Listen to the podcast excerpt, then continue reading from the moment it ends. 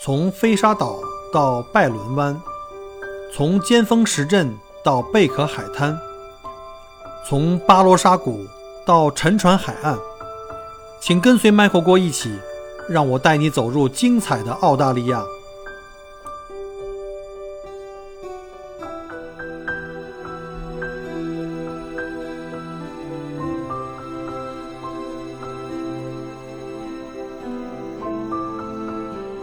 Happy April Fool's Day，同志们、哥们儿们、兄弟姐妹们，大家好，欢迎再次收听我的节目。今天有一点这个标题党了啊，没错，这个过节了，给大家也是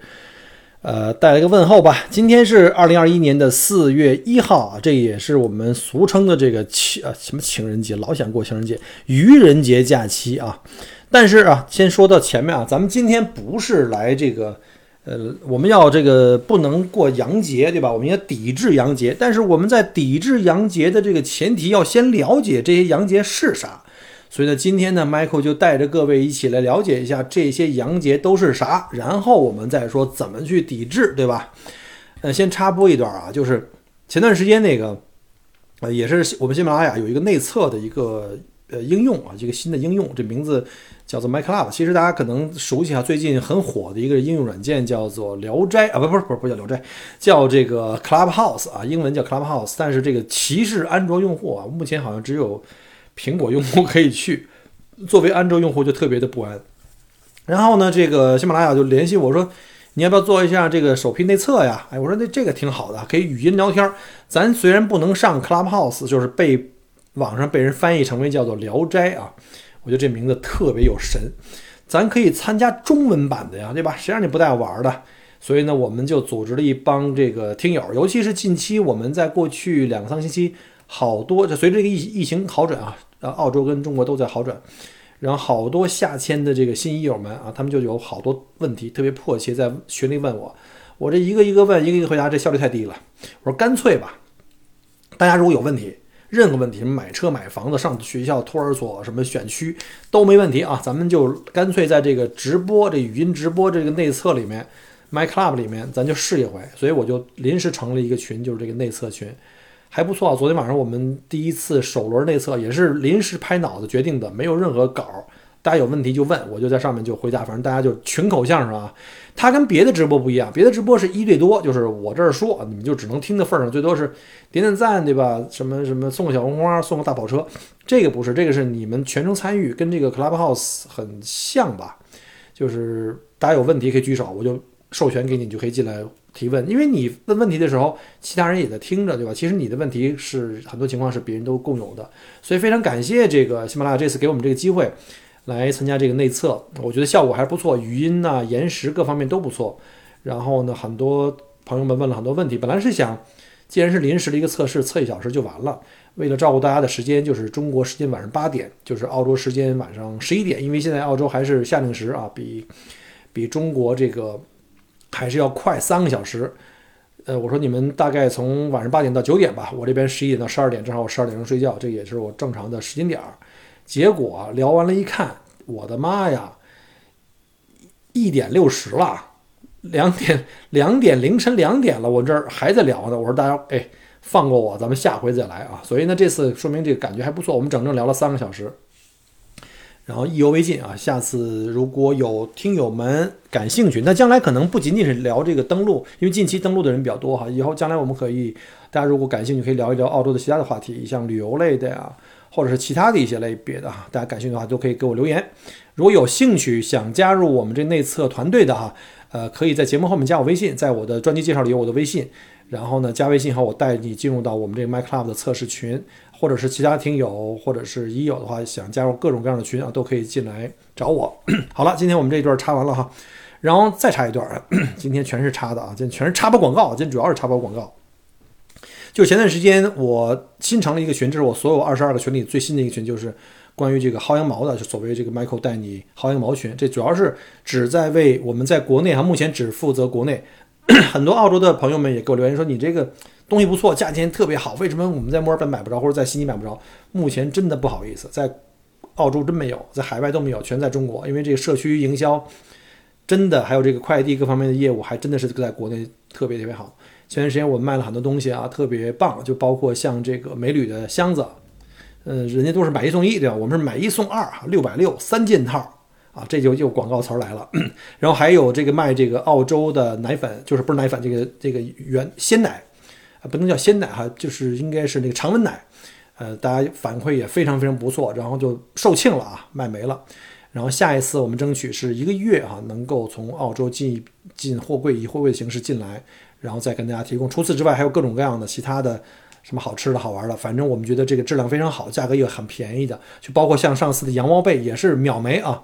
那个在外面都卖两三千块钱的，我们这边才六七百七八百。呃，因为我们很多在澳洲的这帮蚁友们，他们是在做投资移民，因为投资移民需要每年有这个营业额，他们就把澳洲的一些产品自己带的一些产品呢弄到中国去卖。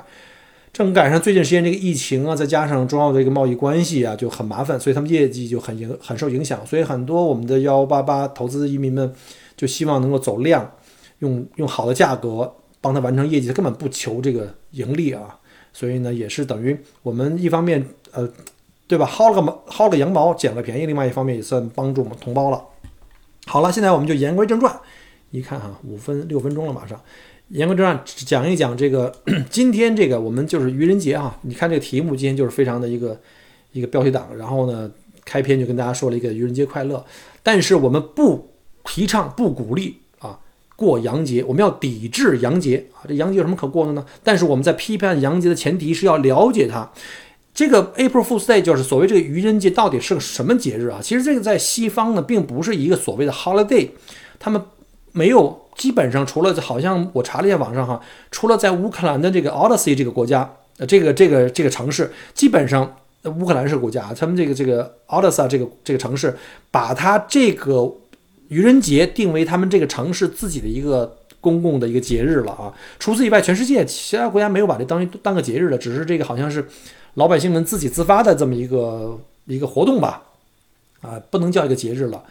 然后呢，这个一天大家都是以各种形式的一些搞笑啊、捉弄啊，甚至取笑别人啊。然后呢，再往往在玩笑的最后再给你一一的被揭穿，就是让你被被整的这个人。但是呢，有的时候我们也知道，就有的时候这个玩笑可能会开的比较大，就有点过了。这种情况也不是没发生过，甚至有一些灾难式的呃情况发生，甚至可能会造成呃人们的恐慌。所以我们得批判他，批判他。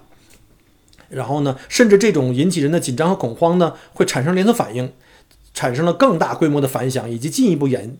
衍生成什么类似像谣言啊，或者是这种 这种这种传说啊。其实，其实这个节日啊，刚才讲过了，不能叫节日了。其实这个愚人节的来历啊，说法不一，有很多种不同版本。大家有兴趣的可以去上网去搜一下啊。我查了各方面的这个呃，就是相对来说可比较可信的来源，比如包括像维基百科是我用的最多的哈。可能其中一条比较可信的一个说法就是一五六五年，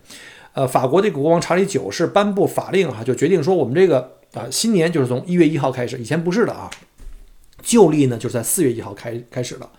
那他颁布了以后呢，就要改变以前用四月一号作为新年这个传统。但是很多那些守旧的人不愿意变啊，有一些守旧派就反对这种改革，他们依然按照这个四月一号呢去过新年，互相之间呃恭恭贺新年呀，送礼。但是支持这个新年改革的人们就想利用这四月一号就嘲弄那些守守旧的那些呃保守派，然后他们。他们随了虽然就是每年一月一号正常过节之外，到了四月一号还给那些就为了嘲弄那些守旧派，还在四月一号当天给他们送假礼物，送个纸和就是一个空箱子什么之类的，甚至邀请他们那什么四月一号几点几点到哪儿去参加聚会，但是聚会根本不存在啊，就来这个叫做这个呃 prank，就是这种恶作剧啊，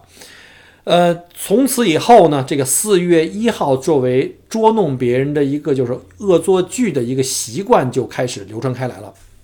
啊，当有人呃上当受骗的时候呢，法国人就会高呼一句话，叫呃叫，反正我发音不太准啊，叫 Poison the real，这是法语，这我不知道是不是准啊。各位有没有学法语的，可以帮我那什么一下，因为我是从维基百科查的，查完以后我还用这个呃这个法语词典还翻了一下音，我还那个呃跟着念了几遍。这个法语的意思就叫做四月恶作剧啊，英文呢就叫做 April Fool's Day，就是我们现在说的。节目开始我也就是。先给大家一个这个什么，但是在四月一号确实也发生过一些真实的事件，很多人刚开始是当做这个愚人节的搞笑的的内内容，就或者是是一种恶作剧。比如说，呃，非常著名的啊，我们知道四月一号呢，也是香港著名的歌星艺人张国荣离世的那一天。当年的这个张国荣是在香港文华酒店跳楼自杀，而这一则死讯因为正好在愚人节那天发生跟传播啊，虽然传得很远，但是很多人觉得这不可能，对吧？他是个歌星啊，巨什么巨星了。然后怎么可能去那什么？当当时甚至很多主要媒体和新闻都是当做真事儿去报道的，可是没人信啊。后来才发现，哟，这个这个真的是真事儿。所以呢，这个呃，这个张国荣俗称这个哥哥哈，在愚人节那天，呃，自己用自己的生命又制造了一个这个新闻，也是给大家留下了一个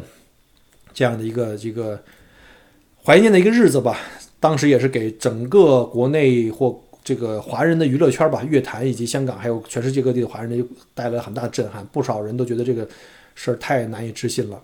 然后，甚至有一些公共媒体啊，像电视台啊、什么报纸啊，甚至专门会挑四月一号当天故意散布一些错误的新闻，就是来，其实它的目的呢是来娱乐大众啊。甚至有很多很严肃的媒体啊，都以此为乐啊。当然，随着现在这互联网的普及，我估计这种恶作剧可能是越来越多啊。这个我记得。当年这个 BBC 啊是这个始作俑者，BBC 这种特别正统的这种电视台怎么会老干这种事儿？这个特奇怪。他们确实干了好多，比如说他们曾经在 N 年以前的一个电视节目中，曾经在愚人节那天宣布了，说他们已经开始通过呃这个这个测试，通过电视台啊，通过这个电视传播来传播什么呢？传播气味儿。也就是说，如果做一桌子好菜的话，你打开这个频道，正好看到这个饮食节目，能闻到这个味道。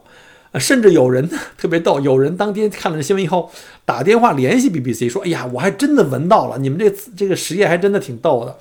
我觉得这个新闻这帮人也是真的可以了。然后那个，甚至呢，BBC 在一九五七年又发表了一个这个一个假新闻，就是这种这种呃愚人节的这种新闻。他说呀，说在某棵树上啊，他们还有这各种的这种信信息，说在某某地在某棵树上，然后呢就是产出了这个意大利面，就是叫 Spaghetti Tree。然后这是当年一个非常非常著名的一个，呃，愚人节的一个一个谎言啊。当然还有一个当年还有一个荷兰媒体曾经报道说，意大利的著名的比萨斜塔已经倒塌了。然后那个这个就特别的夸张了。然后他们还说这个。荷兰的另外一个媒体也曾曾经报道说，当时荷兰政府哈就开始强制所有购买电视的这帮人啊，得先去政府去申请一个电视许可证，就是你买电视得有许可证，而且说你那个不买的话呀，这个荷兰警察就会上街，他们手持一种这个检测仪，在街上一走一测，就知道谁家的电视是没有那个。这个许可证了，我觉得这种低级的这个新闻都会有人去信，我觉得这个荷兰人也是太逗了，他们也太有这幽默细胞了。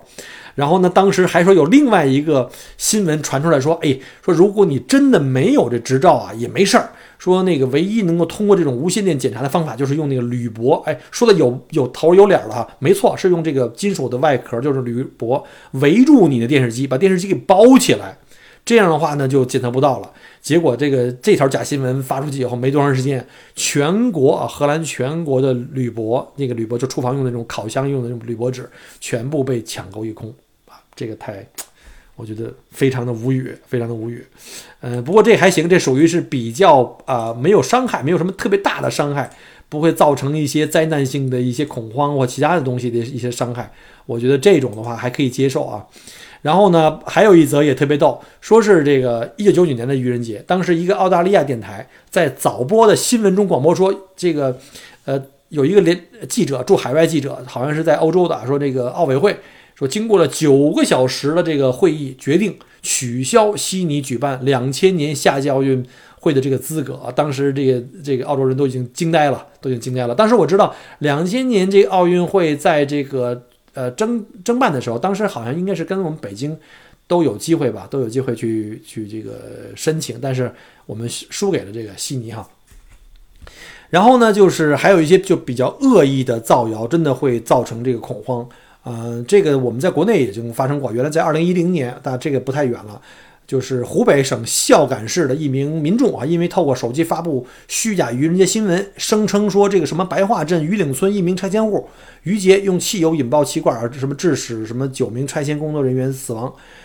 在国内的这个网络大就是大肆的这个传播，引起了恐恐慌，因此被捕了。我觉得这种情况是必须被捕，造谣可耻啊，对吧？然后涉嫌最后涉嫌散布谣言，故意扰乱公共秩序，被处以行政拘留五日，并处以五百元罚款。我觉得这五日太轻了，应该罚他五年，就是应该判刑五年，并处五百元太轻了，五万元罚款。这种造谣的这种太过分了，这种啊，我这可能就算了，我这不算造谣，我这第一时间就给大家就已经揭开了这个谜底啊。还有就是二零零三年这个非典肺炎啊，SARS 当时在香港那个蔓延期间，其其中一名十四岁中学生利用这个《明报新闻网》下载了那个网页的格式，改了一篇新闻稿，结果在网站里就往外发了个假新闻，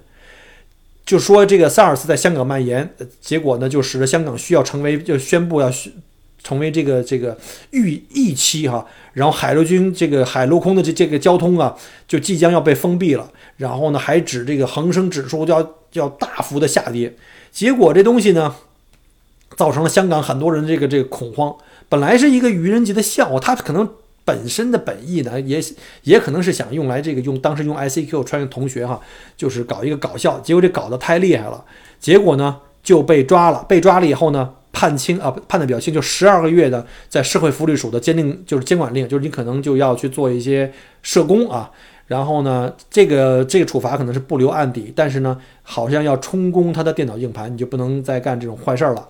然后呢，反正这个当时是呃，好像是《明报》当时总编辑张建波还要说要去告这个，这告这个十四岁的男生啊，这个诽谤罪啊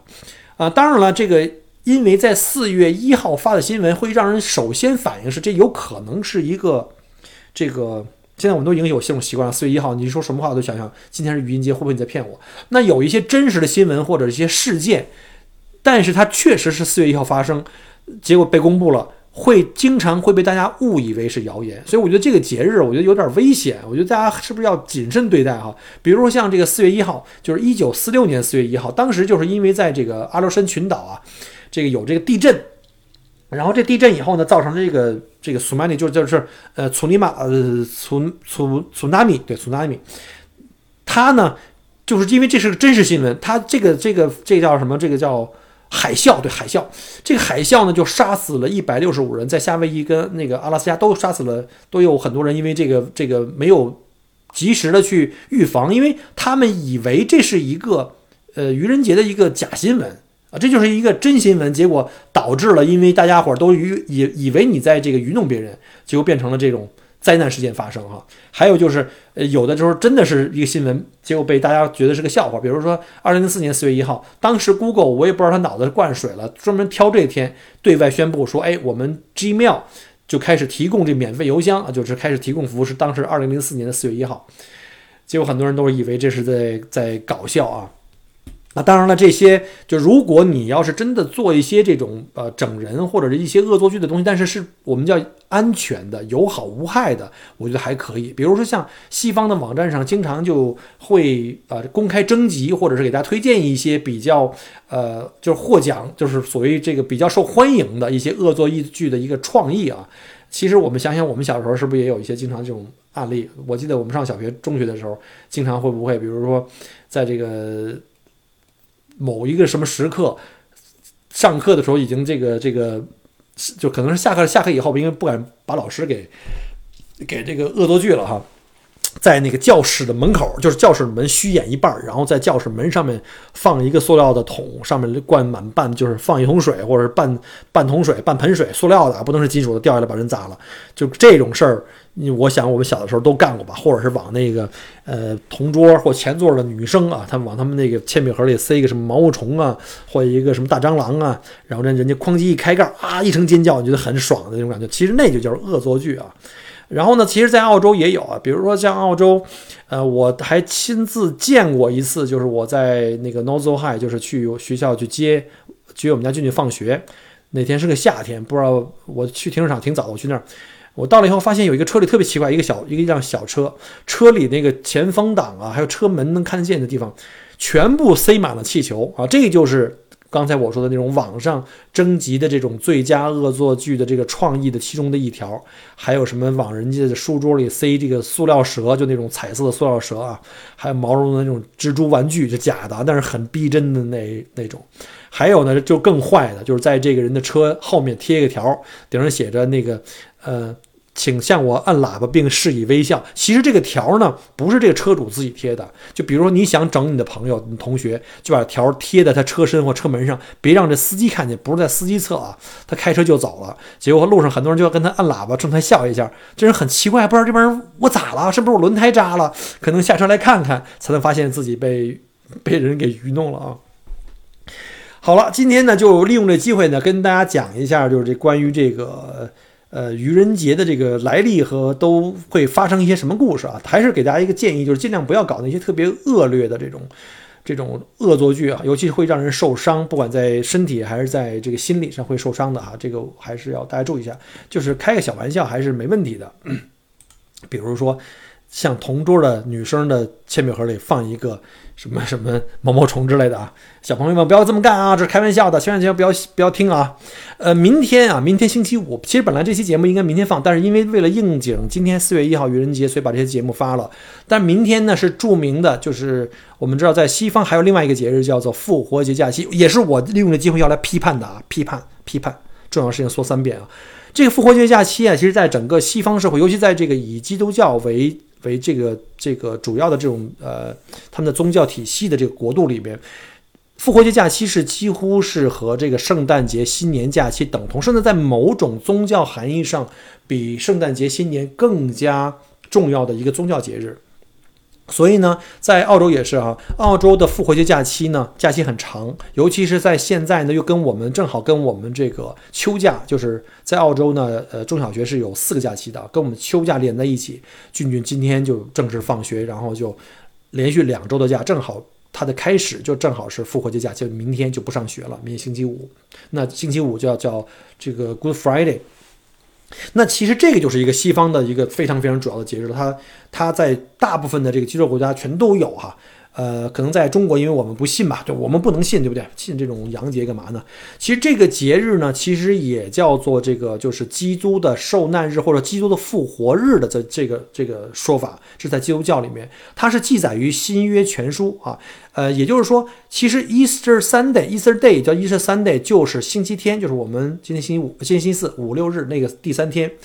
那个呢就是。它里面有个故事，就是说耶稣在受难日后、葬礼后的第三天当日，耶稣重新复活。他有个复活日，所以就是那天叫 Easter Sunday，就是他的复活日。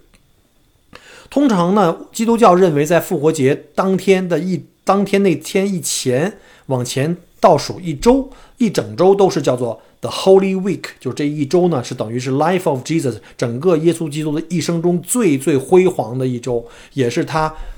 马上就要走上十字架的那个之前的那一周，也是他的最光辉的那一周，包括了这个叫 Easter，呃，Trident，Easter Trident，这个 Trident 这个词我们看一下啊，就是复活节这个 Trident 就是复活节三日，这是一个在耶稣这是这是在基督教里的一个说法。Trident 这个词呢，我们可以翻翻译成就是有 the three days，the three days 哪三天呢？就是五六日，对吧？那 Trident 这个词我们知道 try，T R I 就是三天。三角三的意思，然后 dum 就是 d u u m 就是 days 的意思，就是 the t r i u m 就指的是那三天，其中包括了，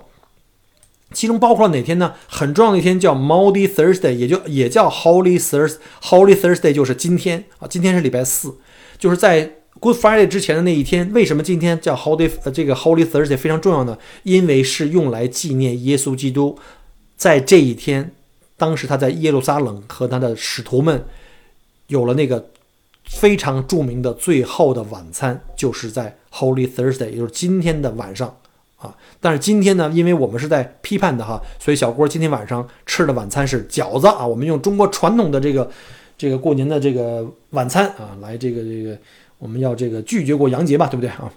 还有呢，就是明天，明天是 Good Friday 啊，就是真正的耶稣基督被这个当时罗马人抓住。把他钉在十字架上的那天叫做耶稣受难日啊，星期五啊。他星期五死了以后呢，第三天就是星期天，他重新复活啊，就是这个整个这个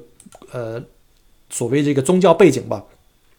其实整个这个复活节假期，你会发现在历史上并不是一个固定的几月几日，你会往前翻，在过去的几年的这个呃这复活节假期都不一样。比如说二零呃二零二二年，我们我们这个就是明年啊，明年是四月十七号，那今年是四月四号，就是 Easter Sunday 这个，但是在二零年呢是四月十二号。那一九年呢是四月二十一号，那为什么都不一样呢？是因为这个复活节这个日子呀，它没办法固定在几月几日啊，它而是在定位了，就是就是说，呃，复活节呢是每年春分月圆之后的第一个周日，这天被称为这个复活日。其实它呢，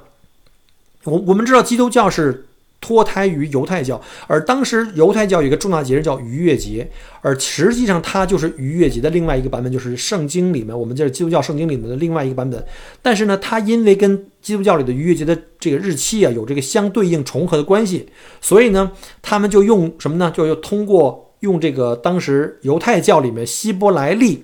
和阴阳历来共同推演，然后算出来，那就是在春分日之后月满以后的第一个星期天。那就是对应着圣经里面写到，讲到耶稣基督复活的那一天，叫 Easter Sunday，就 Easter Day，Easter Sunday 啊。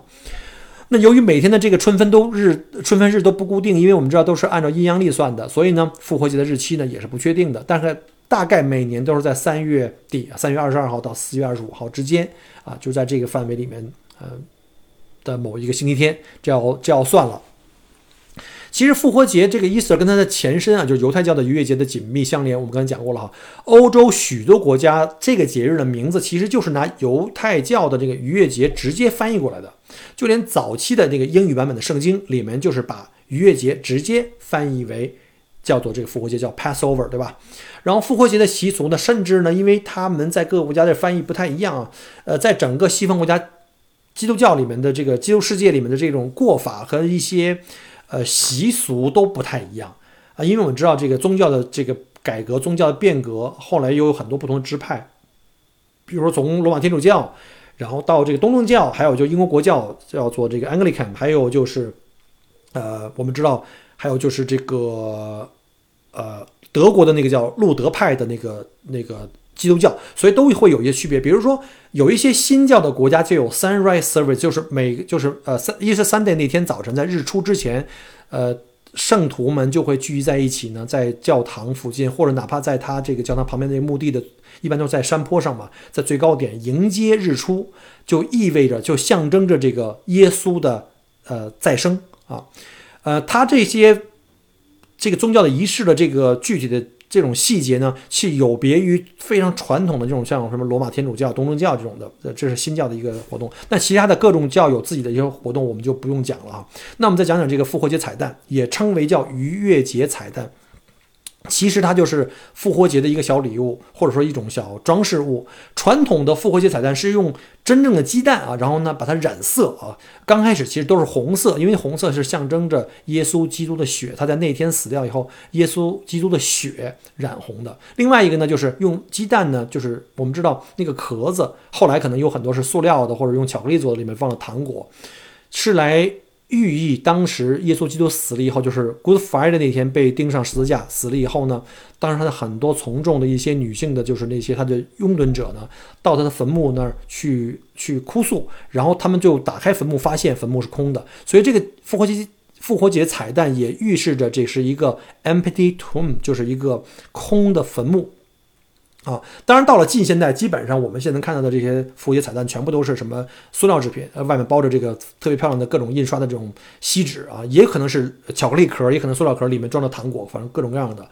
呃，或者你要是去更加传统的一些基督教国家，像中东或东欧这些比较传统，像或者是像这种东正教的国家，他们还在沿用传统的用真正的鸡蛋做啊。就是刚才讲过了，这个为什么用鸡蛋？是因为鸡蛋象征着丰饶和重生，象征着耶稣基督的再生啊。还有呢，就是不管你信不信这个基督教，复活节彩蛋寻宝活动是一个在大部分国家都在用的，包括我们在墨尔本的很多华人社区。原来我们组织这个秋天出去秋游，正好赶上复活节的话，我们也会安排一些这种活动，在森林呀、小树林里啊，或者牧场啊，就藏好多这种复活节彩蛋。原来我们搞过两三次，让小朋友们到处去找，这是给小朋友们一个非常好的一个一种游戏互动的一个机会。这跟信不信教其实没什么关系了啊，这段就不用批判了啊。那好，下面我们再来批判一下复活节的另外一项象征是什么呢？就叫复活节兔子。我们知道，一到复活节，我们就知道有两个东西是代表复活节的这个符号性的东西，一个是复活节彩蛋，还有就是复活节兔子，也叫 Easter Bunny 或者叫 Easter Rabbit 啊，或者叫 Easter Hare 啊，Hare 也是就是野兔的意思。其实这个这个复活节兔子并不是一直有，也不或者说并不是在所有的基督国家、基督教国家全部都有。啊，其实怎么讲呢？其实它是始于。最早始于德国的路德教啊，是这个教派开始引入了这个叫做复活节兔子的这么一个形象，它就等于类似是像扮演了一个叫做什么 judge，就是一个评判或者法官，然后呢，他带来了复活节彩蛋，就是由这兔子把彩蛋带到这个人间，然后他到了这个任何社区都会拿出一个单子来查一下，说，哎，看哪个孩子。今年乖不乖啊？哪个孩子好，哪个孩子不好？哎，这段大家听起来是不是有点熟？是不是很像圣诞老人每天就是每年在圣诞节的时候干的那个活？对，他们这个真的创意特别的、特别的那个、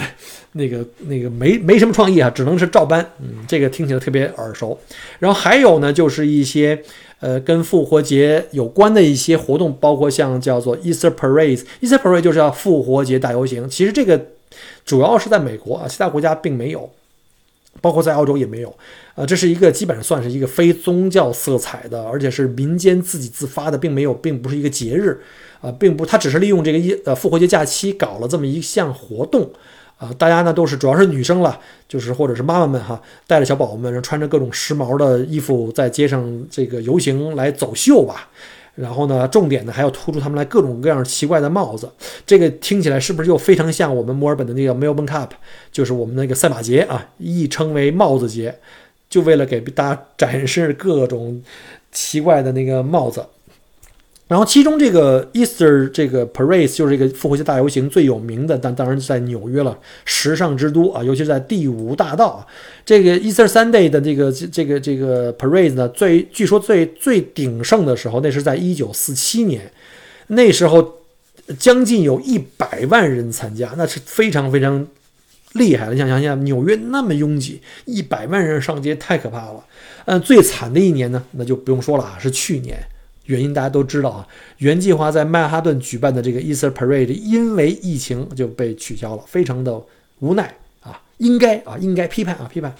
好了，那我们其实作为华人啊，因为我们大部分的华人是，我是说就是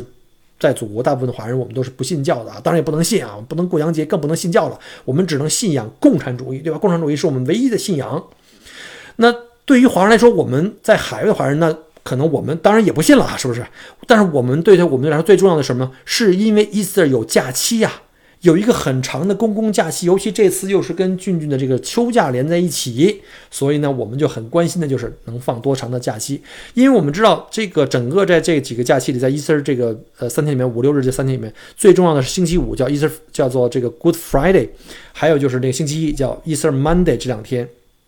而且这两天呢。呃，在大部分州都是法定假日啊，大家可能觉得很奇怪，为什么同样是这这么大一个节日，在你们澳洲各个州都不一样？是因为联邦制的国家，各个州的立法不一样啊。比如说 Good Friday，这各个州都是认为是一个公共假期，都是要强制休息的，所有的地方都不能开门，餐馆们全关闭啊，不是不能，就是他不鼓励你开门，尤其是这个作为公共假期，你的这个这个。工资是要三倍的，你这老板这个能付得起吗？干脆就全关门了。除了那些特别重要，像什么加油站啊，有一些什么药店呀，他有些值班的员工，那没办法，因为有人需要嘛，是属于这民生类的啊。像超市啊、购物中心啊、什么电影院啊、餐馆基本都关门了，所以明天啊，明天 Good Friday 就基本上就我们就不用出去买买菜了。所以今天我们就上午都买好了，就跟圣诞节一样，是非常非常重要的一个节日。还有星期一也是，基本上也全都关门。但星期六、星期天就看了啊，不同的地方一般购物中心还是能开门的。我们再看一下 Easter Saturday 哈，也是除了塔岛跟西澳之外，也是算一个大的这种，就是这个复活节假期。还有 Easter Sunday 也是是新州维州。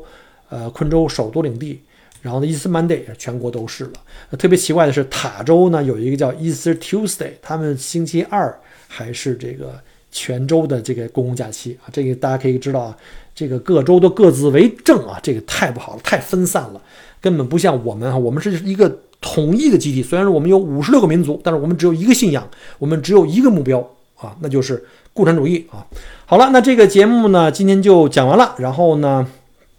为什么今天讲这么激动呢？因为今儿两个节日一块儿过呀，对不对？呃，不是两个节日一块儿批判，咱们一次能干两个，都挺好的哈。反正就是还是那句话，节目完了以后呢，还是说就是之前跟大家沟通过的。现在这个音频节目呢，我还在争取呃每周更新，但是还是那句话，就是且更且珍惜啊，大家是且听且珍惜，因为不知道什么时候就可能会。呃，中断，呃，也许是就是呃，中间不定期更新了。原来是每每星期一次啊，因为呃之前是跟喜马里有了这个协议，但是现在这种协议已经你知道吧，也是没有什么约束关系，因为我的各种排名现在也不被也不被排。但当然我这个不是这个对喜马有什么微词啊，这个大家都不都不容易，都特别理解啊。上门上级的这个监管部门。对人家也有要求，对吧？大家都不容易，起码人家为了保护我，也是还留着我的节目。虽然没有什么各种的这个推送排名，虽然我的每日播放量只有以前的三分之一啊，非常可怜三分之一。但是呢，这三分之一很重要，为什么呢？这三分之一才真正的是 Michael 的铁杆的支持者啊！我非常感谢你们，我爱你们，我也爱祖国。但是为了以防失联啊，大家记住哈，如果这节目以后可能不是每周都能更新的话，请大家第一。希望你们理解和原谅，有各种原因，不是小郭不想，我也会继续努力。同时呢，我现在呢也在同时在重点在做这个视频的传播啊，有很多的平台大家都知道哈，全网搜索，其中你可以 搜索这个麦克郭聊澳洲啊，就是这个跟喜马拉雅我们的平台是一样的，各个平台我的视频都有，还有麦克郭在欧洲，我的视频定就是视频号，就微信视频号，大家可以在。在这个你的微信的朋友圈下面那个视频号里搜索一下 Michael 郭在澳洲，这个是名字不一样，当初取的时候的一个问题。还有就是，如果您希望了解更多的东西，或者说，呃，为了防止失联啊，我建议可以在节目后面加我的微信，我的微信在专辑介绍里有。然后呢，呃，也可以关注和订阅我的微信的这个订阅号，也叫 Michael 郭聊澳洲。好了，最后再重申一下哈。抵制洋节，共建和谐。我们下期再见，拜拜。感谢您关注和支持我的节目。除了音频节目，也欢迎您同时订阅麦克郭聊澳洲同名新浪微博和今日头条，以及同名微信公众号，里面有很多旅行、移民相关的资讯和攻略。如果您正在规划澳洲旅行、留学或移民，欢迎您加入我的听友群和移民交流群，有更多精彩在等着您。Michael 郭约您相聚在澳洲，我们不见不散。